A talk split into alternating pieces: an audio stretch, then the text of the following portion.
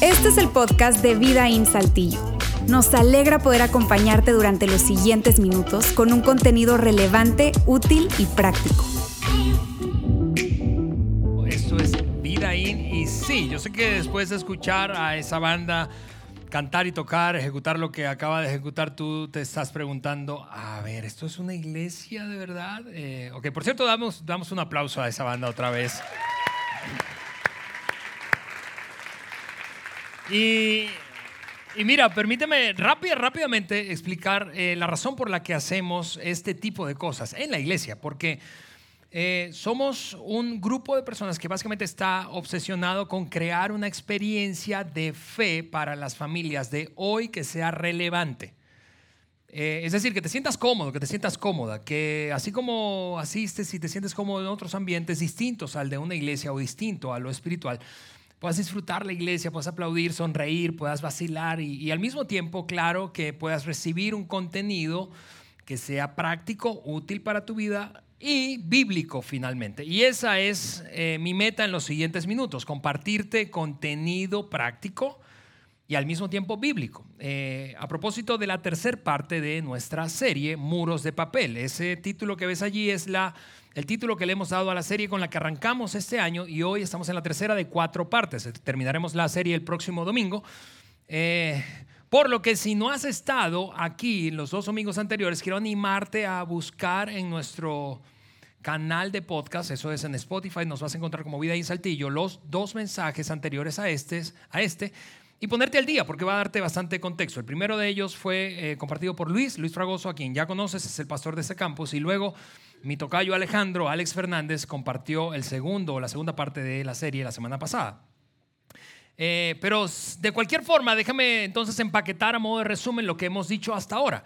Hasta ahora en la serie hemos decidido abordar un tema que consideramos que honestamente nos pone a todos nosotros en un terreno común.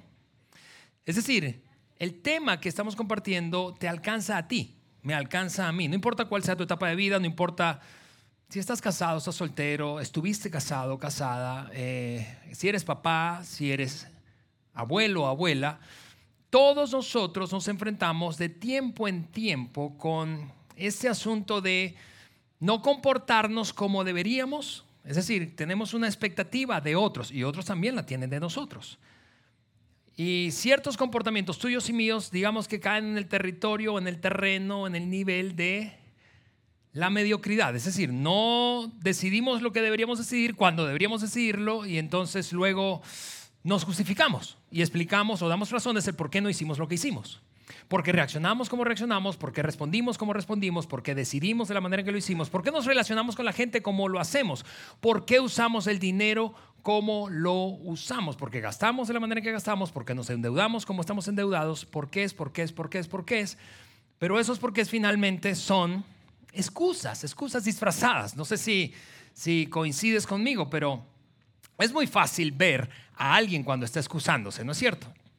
Cuando pone una, una excusa, la disfraza de un argumento razonable, un porqué, y ese porqué eh, entonces suena convincente. Alguien se acerca y te dice, ¿por qué no estás alimentándote bien? ¿Por qué no estás comiendo lo que debes comer? Y entonces tú, astutamente, yo astutamente, porque eso, te repito, nos alcanza a todos. Entonces sacamos una lista de por qué no. Déjame explicarte por qué. Lo que pasa es que yo tengo un problema hormonal y necesito o, alguien se acerca y nos dice, ¿por qué te molestas como te molestas y explotas como lo haces? Y entonces explicamos un por qué. Pero un por qué sencillamente es un disfraz que detrás tiene una excusa. Y por eso es el título de la serie. Esta serie se llama Muros de Papel porque a la distancia parece un muro real, pero cuando te acercas y le picas, le das un golpe, ni siquiera un golpe, lo atraviesas porque es un muro de papel. Nuestras excusas, te repito, son sencillamente lo que hay detrás de cada por qué quedamos. Nuestras excusas son realmente un disfraz. El por qué tú y yo no nos ejercitamos, claro, tenemos razones para eso. Y te insisto, suenan muy convincentes. Pero en el fondo, y es el gran asunto de la serie, hay una pregunta, una pregunta que vale la pena hacernos. Creo que debemos, nos debemos esa pregunta a nosotros mismos. Y la pregunta es, si, si, acaso, si acaso es posible que te estás o me esté yo escondiendo detrás de un muro de papel y mientras hago eso me pierdo de la vida que quiero realmente y anhelo, del matrimonio que quiero, de la relación con los hijos como la quiero, de una vida financiera como la que anhelo, de paz emocional, de relaciones saludables, de salud física, ¿sí? bienestar. ¿Será que por las excusas que doy me estoy perdiendo de algo mejor? ¿Será que sin darme cuenta es posible que yo me esté perdiendo de algo porque levanté un muro de papel a mi alrededor? Y, yo no sé si, si, si tú coincides conmigo en esto, pero yo, no, yo no logro identificar cuál es el punto, en qué momento y cómo yo comienzo a mentirme a mí mismo. ¿Desde cuándo fue eso? Y no sé si fue desde el preescolar, desde primaria, la, de secundaria, prepa, la universidad. Lo cierto es que me he vuelto un maestro súper bueno para dar excusas. Porque sin darme cuenta, sin darme cuenta, yo comienzo, y tú comienzas, me parece a mí, a mentirte a ti mismo, a ti misma. Y ahora, déjame hacer un paréntesis para hablar de este tema de la mentira o las mentiras que decimos. Y es que no es justificable, pero honestamente es entendible mentirle a otra persona. Déjame repetir eso. No se justifica que yo le mienta a alguien. No se justifica que tú le mientas a alguien. No es justificable. Pero hasta cierto punto yo lo puedo entender. ¿Por qué? ¿Por qué tú y yo mentimos a alguien más? Porque no queremos experimentar la consecuencia de que, implica que se entere de la verdad. Así que como no quiero que se entere de la verdad, le miento y me salvo el pellejo. Eso es entendible. No se justifica, ¿saben? Porque al final de cuentas, típicamente la verdad sale a la luz y la relación se fractura. Ahora, una cosa es mentirle a alguien, lo cual, insisto, a pesar de no ser justificable, es entendible, pero una cosa completamente distinta es mentirte a ti mismo, mentirme a mí mismo. Porque eso, desde mi punto de vista, cae casi en el terreno de lo absurdo. Es, es tan ridículo que es absurdo. ¿Por qué digo eso? Porque ¿a quién, a cuál Alejandro le estoy mintiendo?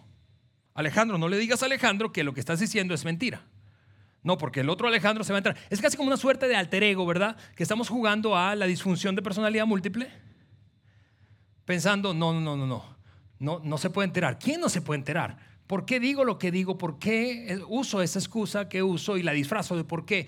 Termino lo que hago es mintiéndome a mí mismo y vuelvo a decirte, sin darnos cuenta, robarnos robarnos, impedirnos vivir una vida mejor.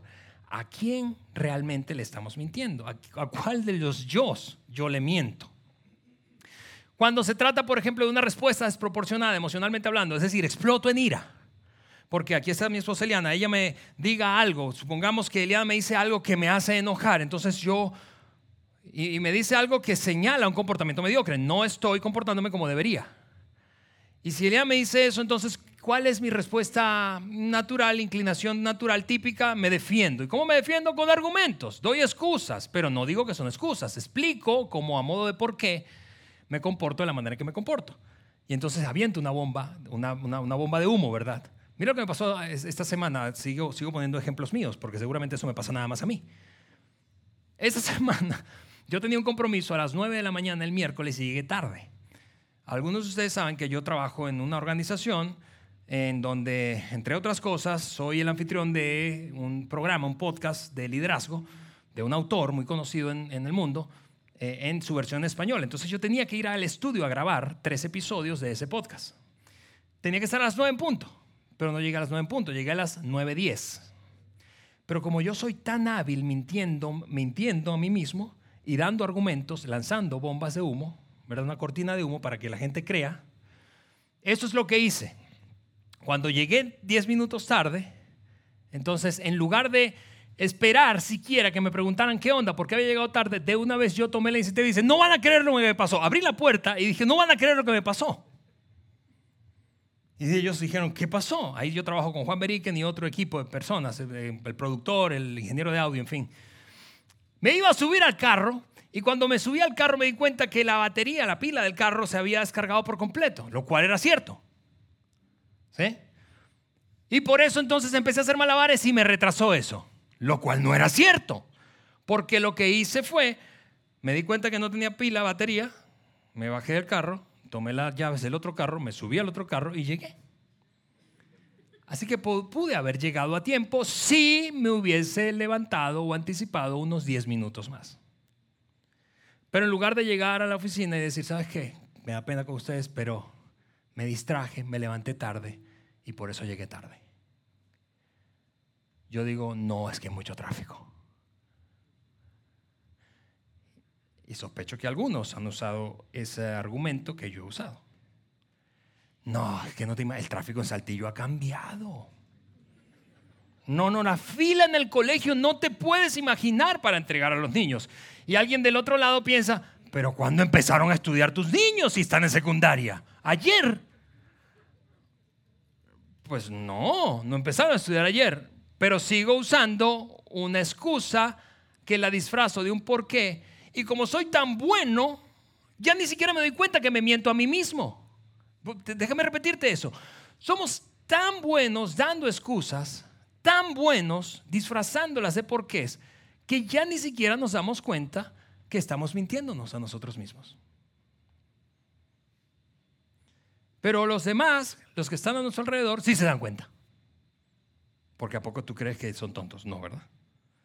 ¿Y por qué yo sé eso? Yo sé que otros se dan cuenta cuando tú y yo mentimos o nos excusamos disfrazando de un porqué esa excusa, yo lo sé porque tú sabes cuando otro hace lo mismo. ¿Sí o no? Cuando tu esposa te sale con una cortina de humo, tú no estás pensando, capaz si no, no le dices nada para no armar más lío, ¿verdad? Pero tú estás pensando, ¿acaso me estás viendo la cara? ¿Tú crees que yo soy tonto? Que no me doy cuenta del por qué realmente estás haciendo eso. O por qué no hiciste lo que te debías hacer. O cuando nuestros hijos señalan comportamientos mediocres de nosotros como padres, y nosotros lanzamos una cortina de humo y tú sabes, en ese caso es más fácil honestamente porque tenemos la jerarquía. Decimos, aquí en esta casa se hace lo que yo digo, usted se calla. Pero en el fondo, en el fondo, si fuéramos absolutamente, brutalmente honestos, tendríamos que reconocer que la manera en que nos comportamos muchas veces sencillamente son excusas, ponemos excusas para no reconocer lo que hay en el fondo realmente. Y claro que los muros de papel que tenemos, estas excusas, están formadas por un montón de cosas distintas, por cosas que vivimos en el pasado, por nuestra propia crianza, por algo que nos dijo alguien, por nuestra inseguridad intrínseca, se natural, ¿verdad? La cosa es que no llamamos mentiras a las mentiras que nos decimos a nosotros mismos, no las llamamos mentiras, las llamamos razones, las llamamos porqués. Pero en el fondo, insisto, son lo mismo, son excusas. Tú y yo sabemos eso. Tú y yo somos demasiado inteligentes para saber eso. Tú y yo sabemos que en el fondo realmente son excusas, no son razones, son excusas. Pero como seguimos dando excusas a nuestros comportamientos pobres o mediocres por no hacer lo que debemos hacer o por hacer lo que no debemos hacer, esto es lo más triste, honestamente desde mi punto de vista. Lo más triste es que mientras tú y yo, porque esto, eh, repito, nos alcanza a, todos los que estamos aquí, a los que escuchan este podcast, mientras no reconozcamos que son excusas disfrazadas de porqués, seguiremos viviendo en oscuridad, en ceguera y por lo tanto perdiéndonos de la vida que podríamos tener. No es verdad que cuando tú ves a alguien poner excusas y justificar su... ¿Por qué no comes como comes? ¿Por qué no haces ejercicio? ¿Por qué no has tomado esa decisión? ¿Por qué no sales de deudas? ¿Por qué sigues explotando de la manera en que lo haces? ¿Por qué eres iracundo? ¿Por qué? ¿Por qué? ¿Por qué? ¿Por qué te comportas o no te comportas de cierta u otra manera? ¿Por qué no perdonas? ¿Por qué no sueltas sus resentimientos? Cuando ves a alguien excusarse y excusarse y excusarse y excusarse, eso es lo que yo sé que tú piensas. Quizá no con estas palabras exactamente, pero, pero esto es lo que yo sé que tú piensas. Cuando ves a alguien así, ¿no es verdad que tú piensas, ¿acaso eres tan ciego que no te das cuenta del daño que le estás haciendo a tu matrimonio? ¿Acaso eres tan... ¿Por qué eres tan ciego como para no darte cuenta del daño que le estás haciendo la relación con tu hijo? ¿O el daño que le estás haciendo a tu salud? ¿O acaso eres tan ciego como para no darte cuenta que esto va a llevarte a la ruina. La, la, la ceguera que que notamos en otros cuando solo dan excusas y excusas y excusas y los disfrazan, las disfrazan de porqués y de razones muy razonables, ¿verdad? Porque no nos gusta la irracionalidad, no nos gusta la irracional, no nos gusta estar con gente irracional, no queremos ser irracionales. Tú has trabajado con gente irracional, yo he trabajado con gente irracional. Tú probablemente tienes un jefe irracional, tú probablemente tienes colegas irracionales, tú probablemente vives con alguien irracional y tú dices, no, yo no quiero ser irracional. Entonces sueno razonable, sueno muy racional, dando razones por las cuales justifico mi comportamiento. Pero la cosa es que esas excusas, digo, quizá deberíamos llamarlas como otros las ven. Porque otros sí se dan cuenta. Y, aquí déjame sencillamente hacer un paréntesis y hablarle a quienes nos consideramos seguidores de Jesús. Cuando tú y yo permitimos, nos permitimos dar excusas y excusas y excusas, eventualmente esas excusas llegan a a conectarse directamente, es una relación directa. La cantidad de excusas que doy por mis comportamientos, escucha eso, seguidores de Jesús, la cantidad de excusas que tú y yo damos para justificar nuestros comportamientos está directamente relacionada con la capacidad, y estoy diciendo capacidad, no disposición ni intención, con la capacidad que tenemos de seguir a Cristo. Voy a repetirte eso. La cantidad de excusas que yo doy está directamente relacionada con la capacidad que tengo de ser un seguidor de Jesús. ¿Por qué digo eso? Porque tú y yo, al dar excusas y excusas y excusas, eventualmente esas excusas se convierten en nuestros reyes, en nuestro rey. Es decir, gobierna nuestra vida. Es más fácil dar una excusa. Casi ni nos damos cuenta, como te decía hace un momento. No nos damos cuenta, nos excusamos, nos excusamos, nos excusamos. Y actúa ese, hábito de excusarnos como un rey sobre nuestra vida. Una excusa puede ser un rey en tu vida y en la mía. Te motiva, te impulsa a tomar decisiones, a decir y comportarte y relacionarte como lo haces. El problema, seguidores de Jesús, es que tú y yo ya tenemos un rey. Y ese rey es Jesucristo. Así que yo no puedo tener dos reyes siendo un seguidor de Jesús. Yo tengo uno, de hecho son las palabras de Cristo. O sirvo a uno o sirvo al otro. No puedo servir a más de un señor, a más de un rey. Cierro paréntesis, y por eso es que si tú no te consideras un seguidor de Jesús, una seguidora de Jesús, es en, algunos momentos, no sé si te pasa esto, pero es, es hasta un poco divertido ver el comportamiento de quienes nos decimos seguidores de Jesús. Porque decimos que somos seguidores de Jesús, pero hacemos una cosa totalmente diferente. Y entonces tú estás como un observador, observadora, pensando, ¿Qué onda con esta gente? Está loca. Por eso es que tenemos, y en la cultura hay dichos populares de, allá están dándose golpes de pecho en la iglesia, y cuando salen hacen una cosa completamente distinta. En lugar de perdonar, están resentidos. En lugar de ser generosos, son regios, perdón, codos. En lugar de, de tratar a otros con bondad, son prejuiciosos y se creen superiores espiritualmente y juzgan a otros como si ellos fueran mejores. ¿Ves? E, e, esta es la gracia que causa para, y honestamente, como seguidor de Jesús, eso a mí me da vergüenza en cuanto a mí. Que otros me vean o nos vean de esa manera.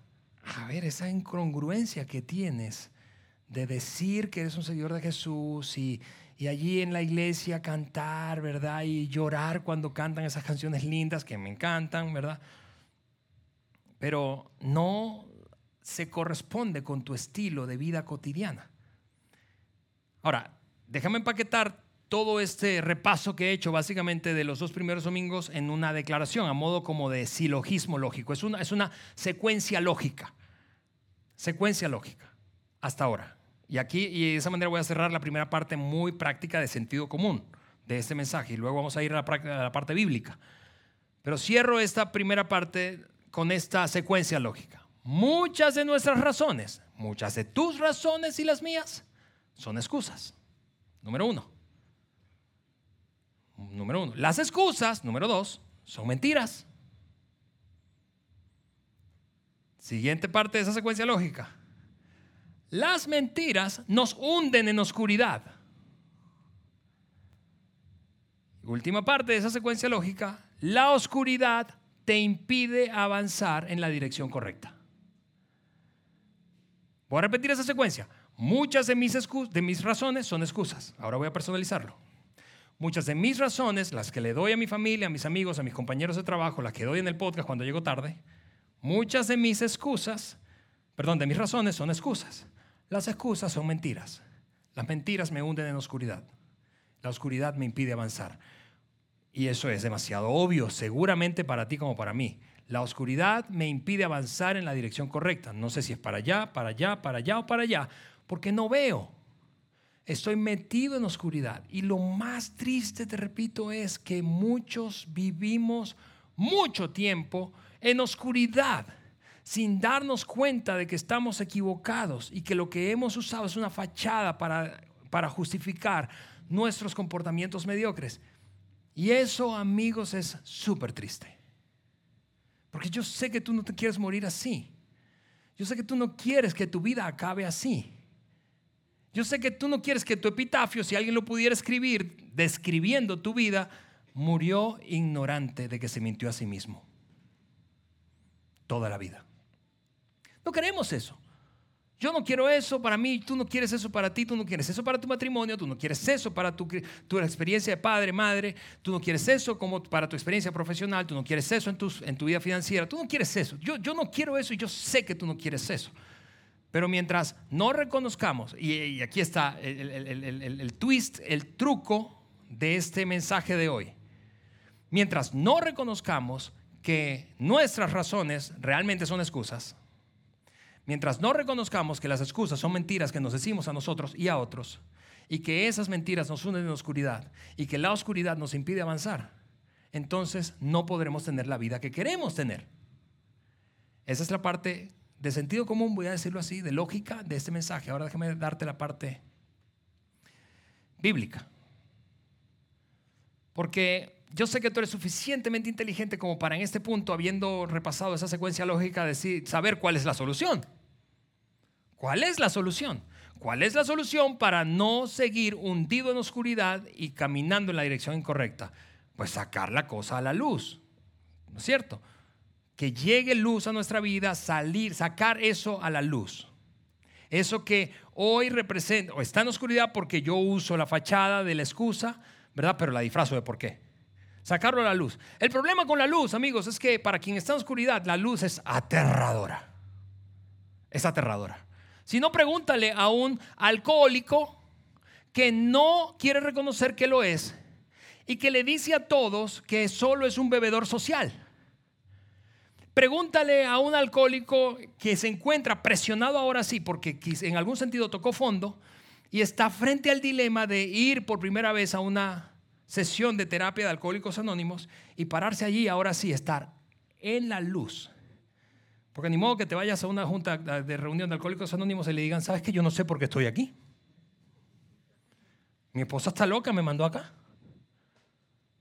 No, allí llegó el momento de la desnudez, de sacar toda la luz y decir las cosas como otros la ven. Yo soy Alejandro y soy alcohólico. Ese momento de desnudez es aterrador, ¿no es cierto? O si no, pregúntale a una persona que está teniendo una relación extramatrimonial y lo tiene oculto.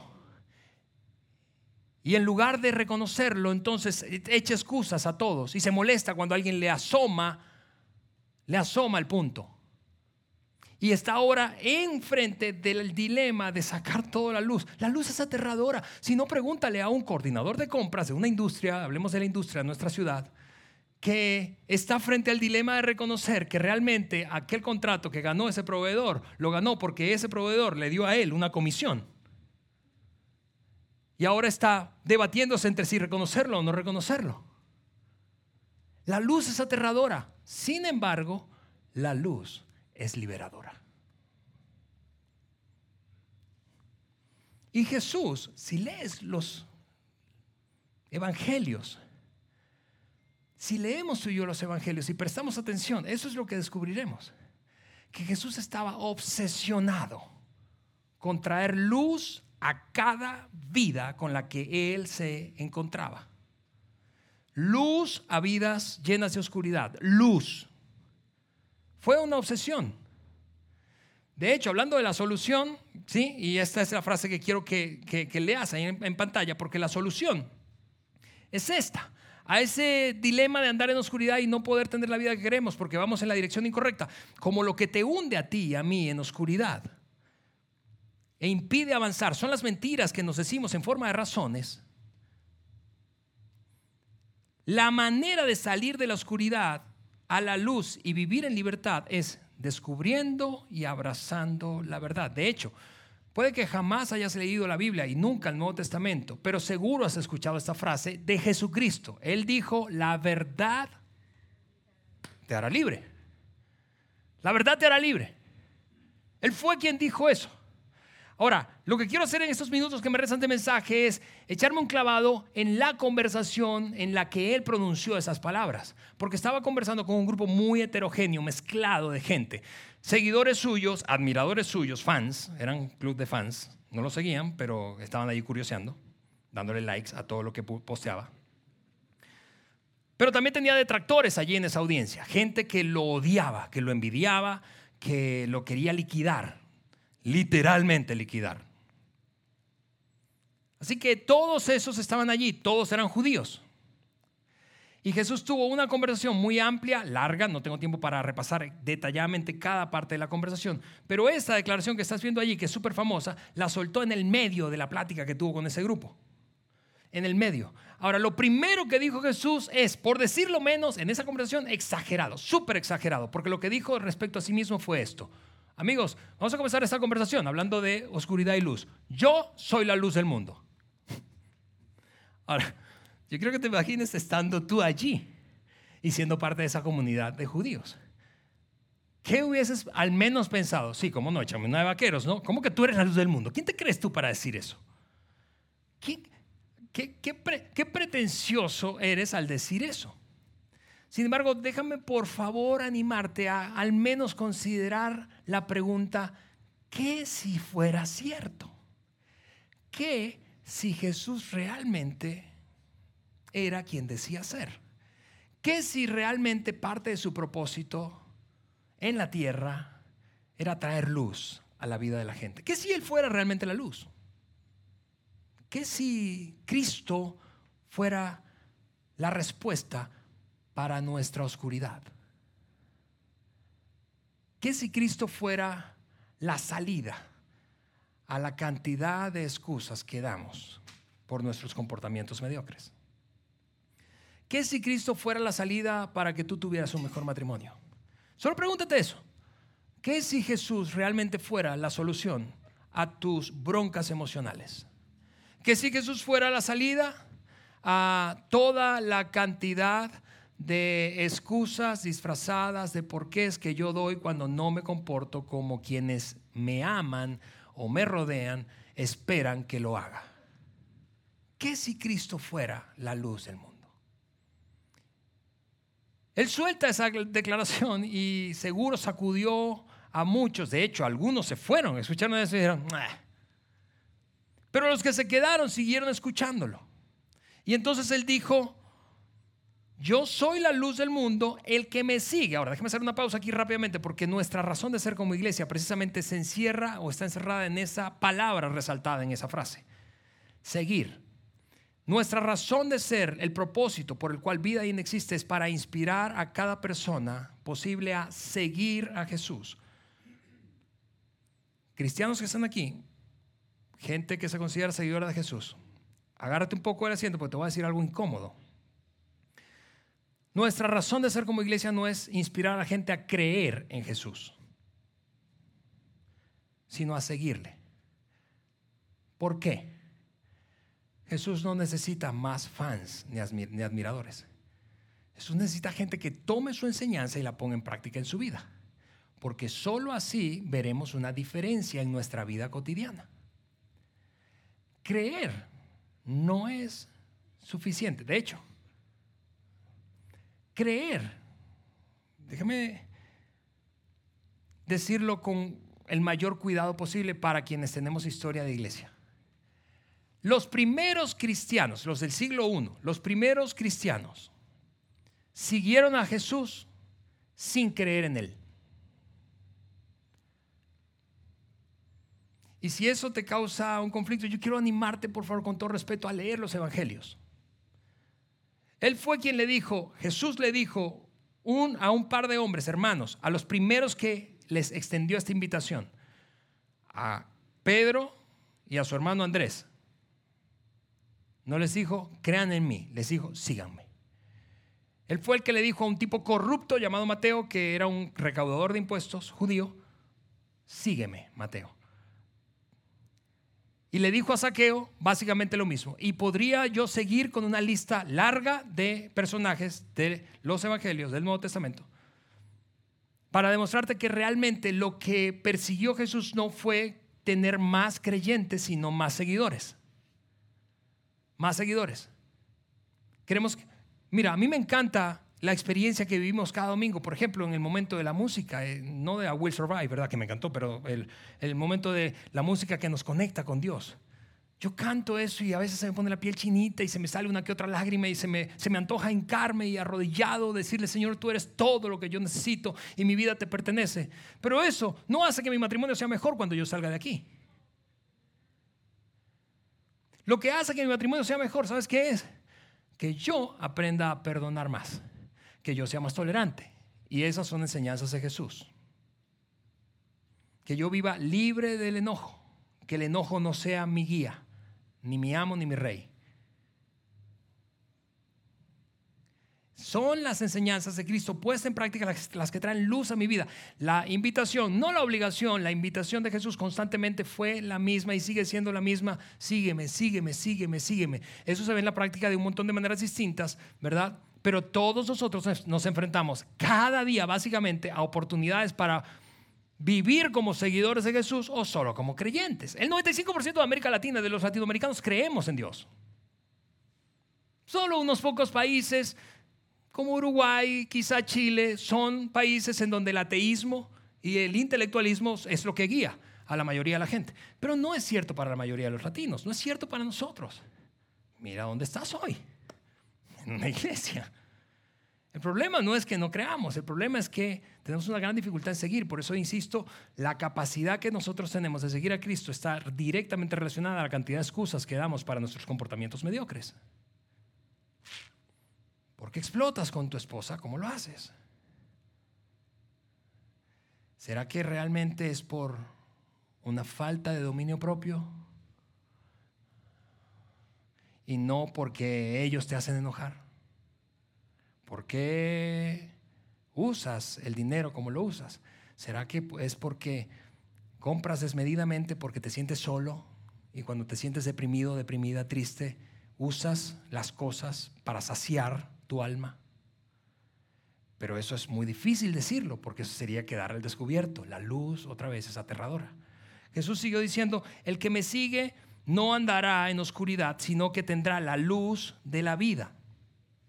Siguió diciendo él un poco más adelante, y aquí ahora estamos en la mitad de esa conversación. Puedes leer todo el capítulo 8 del apóstol Juan, del Evangelio según Juan, si quieres todo el detalle de la conversación. Pero él dijo, versículo 31, si se mantienen fieles a mis palabras, serán realmente mis discípulos o mis, o mis seguidores.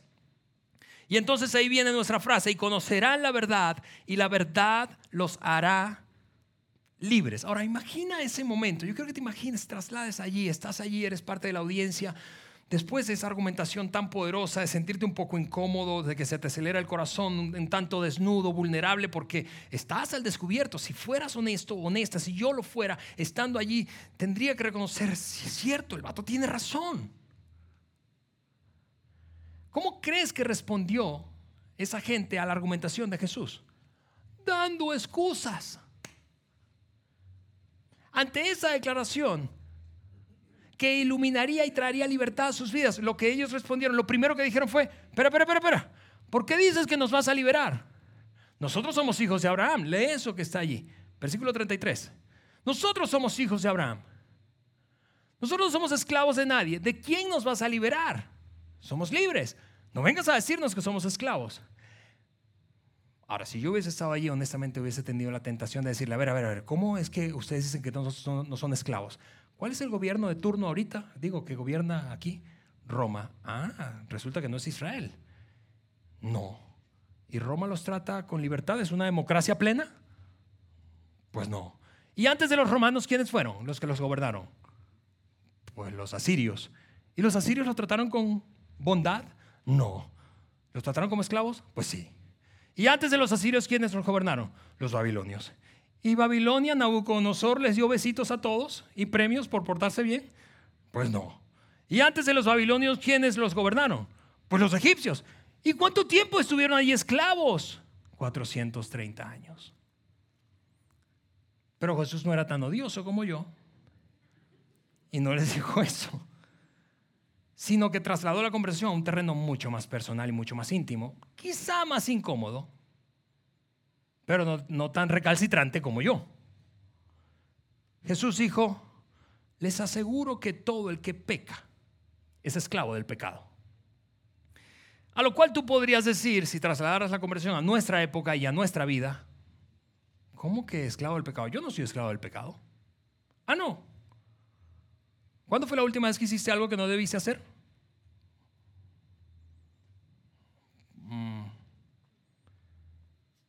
¿Y te arremetiste al hacerlo? Pues sí. ¿Y cuándo fue la última vez que dejaste de hacer algo que sabías que tenías que hacer? Pues no hace mucho. Así que ves ese dilema que tú y yo tenemos hoy, hoy, siglo XXI, el dilema que tú y yo tenemos de hacer lo que sabemos que no debemos hacer y no hacer lo que sabemos que sí debemos hacer. Eso se llama, amigos, ser esclavo del pecado. El apóstol Pablo dijo esto. Ese debate, capítulo 7 de Romanos, ese debate que tenemos de que si hago lo que no quiero hacer y no hago lo que quiero hacer, eso se llama esclavitud esclavitud. De hecho, él dijo finalmente en un arrebato de honestidad, Pablo dijo, miserable de mí que soy un esclavo de este cuerpo de muerte y no puedo vivir en libertad, soy un esclavo. Es, increíble, yo, yo podría, y por cierto es la última reunión, así que deténganme, porque yo podría predicar toda la tarde de esto. Vivimos siendo esclavos del pecado y eso básicamente se traduce en la práctica a la cantidad de excusas que damos disfrazadas de porqués respecto a cada comportamiento que tú y yo tenemos. Y eso es súper triste. Es súper triste. La buena noticia es que Jesús constantemente extendió la misma invitación. La invitación no a creerle, a seguirle. Es más, si tú estás aquí y no crees en Jesús, tú puedes seguirle. Eventualmente sospecho que vas a creer, pero puedes seguirle. Puedes poner en práctica sus principios sin creer en Él. Y vas a descubrir una vida mejor. Y entonces vas a creer. Sospecho eso. Pero puedes seguirle sin creer. Así dijo él que si el Hijo, es decir, el mismo, los liberara, ustedes serán verdaderamente libres. Después de toda la primera declaración de Jesús en esa conversión, ahora yo no sé si como, a mí te parece a ti que no resulta tan exagerada. Yo soy la luz del mundo. Yo soy la luz del mundo. El que me sigue no andará en oscuridad, sino que tendrá la luz de la vida. Y así llegó el final de la conversación. ¿Cómo crees que terminó la conversación? Porque yo creo que a mí, me encantaría saber cómo terminó, cómo respondió esa gente después de defenderse como gato patas arriba y verse desnudados otra vez y, haber quedado en evidencia de que realmente no eran los seguidores que decían ser y que no estaban o no eran tan libres como pensaban que eran y que no tenían por lo tanto la vida que deseaban tener. ¿Cómo respondieron ellos? ¿Sabes cómo respondieron? Porque ese sermón fue increíble. Respondieron así, los judíos. Esto es versículo 59 de ese capítulo 8. Penúltimo versículo. Respondieron así. Léelo en la pantalla. Y entonces tomaron piedras y comenzaron a apedrearlo.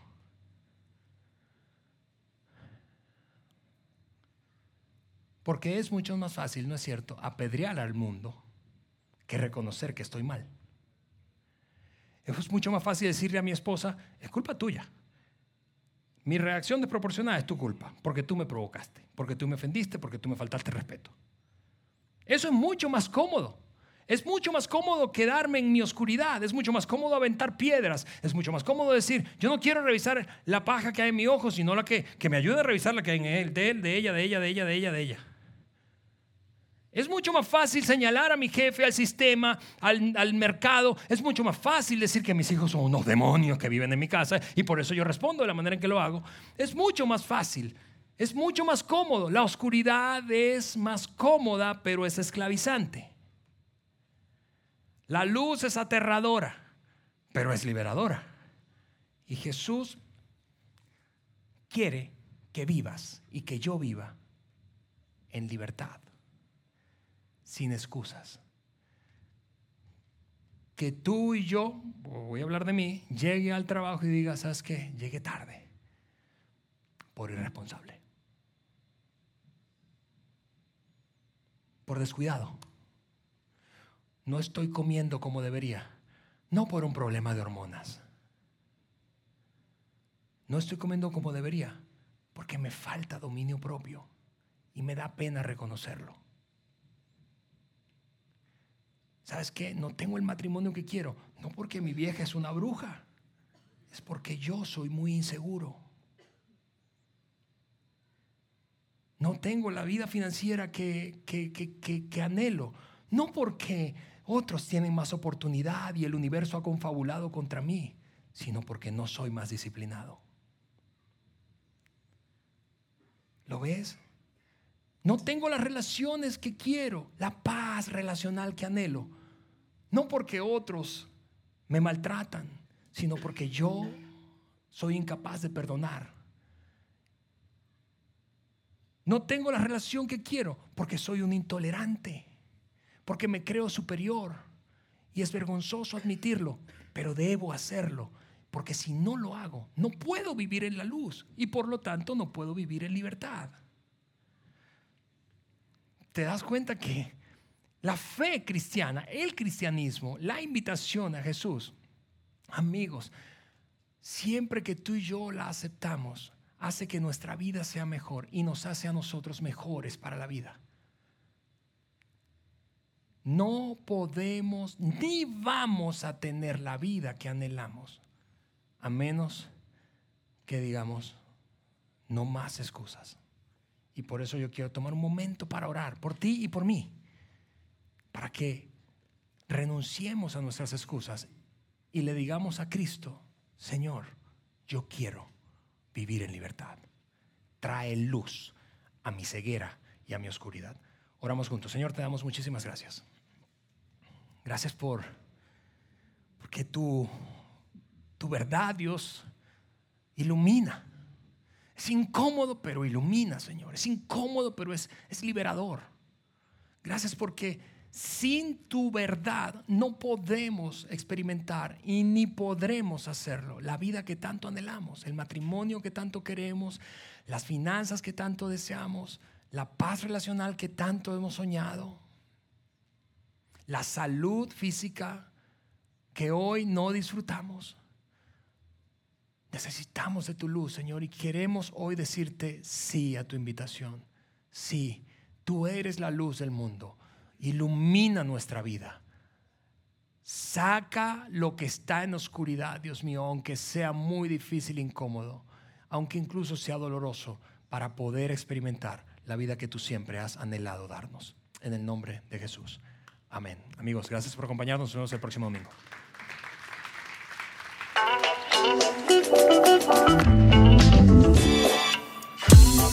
Sigue conectado a los contenidos de Vida en Saltillo a través de nuestro sitio web y de las redes sociales. Muy pronto estaremos de vuelta con un nuevo episodio.